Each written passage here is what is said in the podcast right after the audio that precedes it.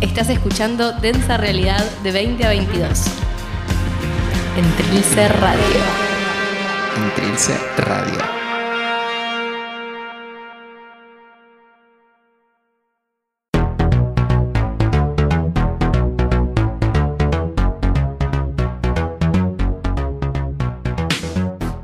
Bueno, volvemos de nuevo, porque siempre estamos volviendo un poco. La realidad está más densa que nunca es una frase que repetimos pero no agotamos, porque semana a semana parece cobrar nuevas dimensiones, nuevos significados. Y nunca antes fue tan literal la consigna de encontrar nuevas formas de pensar juntos. Hoy queremos aprovechar este espacio para volver sobre este monotema que nos arrasa y desborda. El coronavirus vuelto pandemia cambió en pocas semanas todas nuestras prácticas vitales. Hoy habitamos la cuarentena. Nuestro objetivo es permitirnos pensar más allá de la sobreinformación y la acumulación de datos, de qué manera la condición global de aislamiento impacta en nuestra forma de percibirnos y percibir al mundo. La cuarentena nos ubica en un estado de extrañamiento. Y decir que nos encontramos en un estado de extrañamiento significa que estamos obligados a percibir de nuevo lo que antes se nos aparecía como cotidiano y por eso invisible. Realizar la más insignificante de nuestras actividades cotidianas se transformó en una odisea. Ir a trabajar, aunque no sea literalmente ir. Hacer las compras, ir a un cumpleaños, de nuevo, ir entre comillas. Tocarnos, no tocarnos la nariz. Todas estas actividades se ven resignificadas porque las vemos, las pensamos de nuevo. Entonces es posible pensar este momento como una instancia de reconfiguración en la que vemos y repensamos las relaciones más básicas que tenemos con nosotros mismos, con nuestro espacio o con otros. La situación de aislamiento global es una experiencia radicalmente nueva. Los únicos guiones que tenemos más o menos a mano para intentar interpretar lo que atravesamos ahora vienen de la ficción. Y podemos pensar que a esto se debe, tal vez, que no podamos hablar de otra cosa, ante la radicalidad y la novedad de esta experiencia, necesitamos narrarnos lo que nos está pasando para poder pensarlo, porque al margen de esas otras ficciones, esto nunca fue dicho antes. Y estos relatos se multiplican por todas partes, estas formas que encontramos para intentar pensar lo que está pasando, ¿no? Inundan las redes sociales, eh, son los hilos de Twitter, son los memes, son los stickers de WhatsApp, son los discursos oficiales de los gobiernos, donde cada uno construye su tono y su metáfora favorita, ¿no? Es el enemigo invisible. Parece que por momentos nos ahogamos en estas formas de intentar aprender este nuevo fenómeno. Nunca, por ejemplo, vimos tantos gráficos de curva, y también tenemos un meme que habla de que nunca vimos tantos gráficos de curva. Y empiezan a salir las primeras narraciones de estas experiencias, análisis posibles con las primeras intuiciones que tienen los escritores, los pensadores, los filósofos, y hablo, uso estos términos en sentido amplio. Y esta columna también está pensada en ese sentido. Porque si nos toca lidiar con el fin del mundo como lo conocemos, y un poco nos toca lidiar con el fin del mundo como lo conocemos. Queremos habernos juntado a pensarlo, o por lo menos intentar pensarlo, para estar lo mejor preparados posible. Les que nos quedamos adentro, nos encontramos soles, encerrades. ¿no? Aislamiento significa literalmente eso. Pero ahora bien, nosotros habitamos en comunidad y especialmente en este espacio hacemos hincapié una y otra vez en la necesidad de construir con otros, en la importancia de la comunidad para pensar alternativas posibles a los problemas del mundo en que vivimos. Entonces, la pregunta es, ¿cómo repercutirá en nuestras luchas encontrarnos aislados? Creo que para pensar el aislamiento como lo estamos pensando, tenemos dos alternativas posibles. ¿No? Probablemente estas cuestiones se den en simultáneo y de forma superpuesta en muchos casos, pero nos sirve identificarlas como para empezar a ordenar en tanto caos. O por lo menos esto es un ejercicio de eso.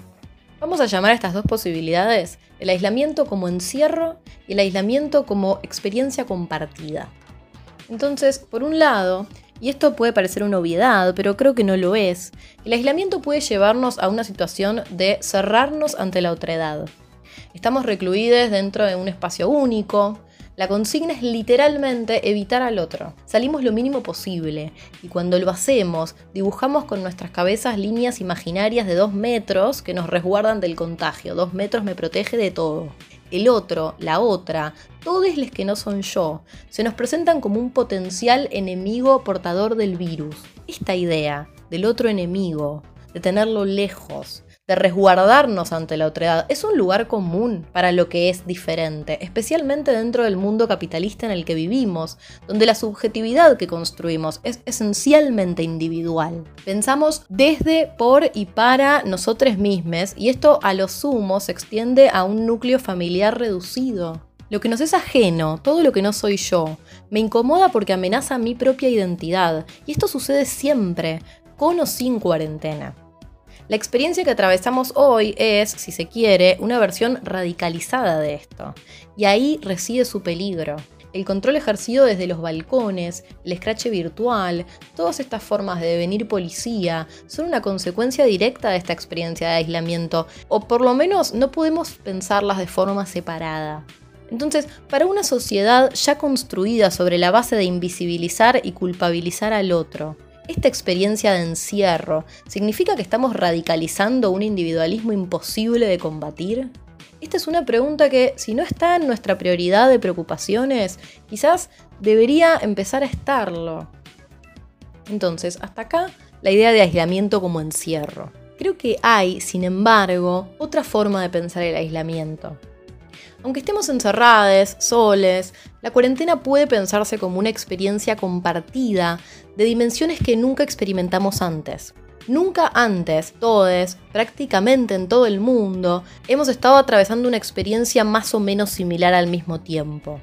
No queremos con esto perder de vista que todavía hay y seguirán habiendo enormes diferencias materiales y enormes intereses que nos siguen confrontando dentro de la sociedad pero sí podemos pensar que esta idea del virus ¿no? y el aislamiento en particular como situación que nos interpela a todos al mismo tiempo tiene algo de verdad en el sentido de experiencia compartida.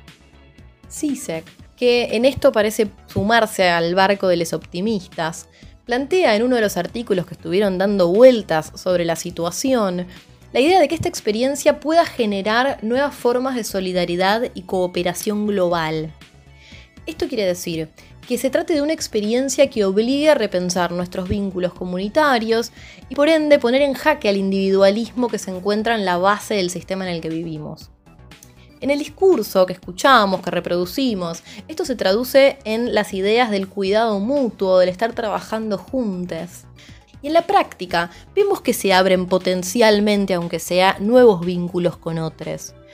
Esos balcones, las ventanas, los pasillos, los ascensores, que es verdad que muchas veces son convertidos en espacios de control, tienen también el potencial de alojar nuevas microcomplicidades.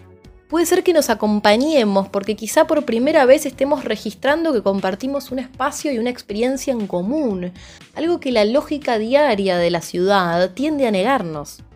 ¿Existe la posibilidad entonces de que podamos, por ejemplo, reconstruir ciertas lógicas barriales que la ciudad moderna se encargó de dilapidar hace tiempo? ¿Existe la posibilidad de que la experiencia compartida se traduzca en un acercamiento a la distancia, por favor, con el otro?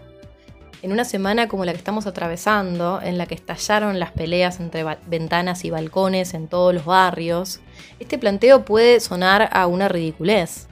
Sin embargo, creo que si tenemos, aunque sea una pequeña posibilidad de que esto pueda potenciarse, tenemos que estar atentos. En cualquier caso, la comunidad no puede y no va a hacer con todos. No va a hacer con los roca de este mundo y no va a hacer con los que defienden su acceso privilegiado a la salud privada.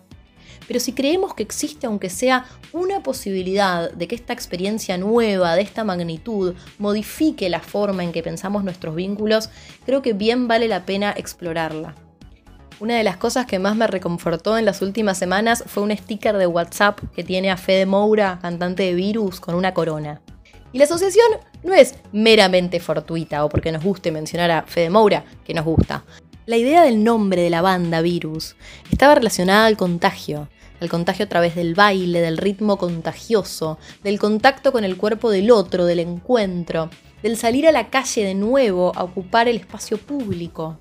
El objetivo era construir nuevas formas de comunidad con los otros, en el comienzo de un nuevo periodo histórico, cuando el control ejercido por la dictadura militar al comienzo de los 80 empezaba a resquebrajarse juntarse, tocarse, salir, todas estas cosas que hoy no podemos hacer.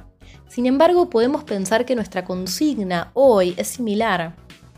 Trascender, ir más allá de la subjetividad individualista que está en la base más profunda de nuestra sociedad, necesita de una experiencia radical de la otredad. Solo así vamos a poder por lo menos empezar a imaginarnos nuevas formas de subjetividades posibles. ¿Y qué significa una experiencia radical de la otredad? Reconocer, al menos por un instante, al otro, a la otra, de manera tal que ese contacto ponga en duda mi propia identidad y ese movimiento nos arroje a la creación de algo nuevo. Eso es verdaderamente pensarnos juntos. Si no podemos salir, quizá podamos, aunque sea, reconocernos en la experiencia compartida. En cualquier caso, estaremos acá nosotros siempre luchando por eso. Esta columna también es una apuesta por encontrarnos.